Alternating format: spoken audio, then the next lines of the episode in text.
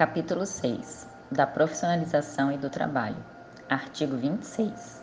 O idoso tem direito ao exercício de atividade profissional, respeitadas suas condições físicas, intelectuais e psíquicas. Artigo 27. Na admissão do idoso em qualquer trabalho ou emprego, é vedada a discriminação e a fixação de limite máximo de idade, inclusive para concursos, ressalvados os casos em que a natureza do cargo exigir. Parágrafo único. O primeiro critério de desempate em concurso público será a idade, dando-se preferência ao de idade mais elevada. Artigo 28. O poder público criará e estimulará programas de Inciso 1. Profissionalização especializada para os idosos, aproveitando seus potenciais e habilidades para atividades regulares e remuneradas.